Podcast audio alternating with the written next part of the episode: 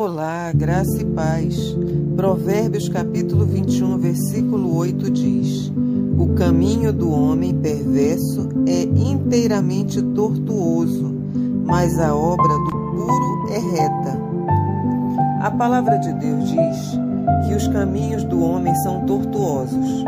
Quando um homem pensa isto sobre seus caminhos, de forma realista e com humildade, então tem pensamentos sobre seus próprios caminhos, porque seus pensamentos agora concordam com o julgamento da palavra de Deus. Temos pensamentos corretos a respeito de Deus, quando pensamos que Ele nos conhece melhor do que nós mesmos e pode ver o pecado em nós quando e onde não conseguimos enxergar.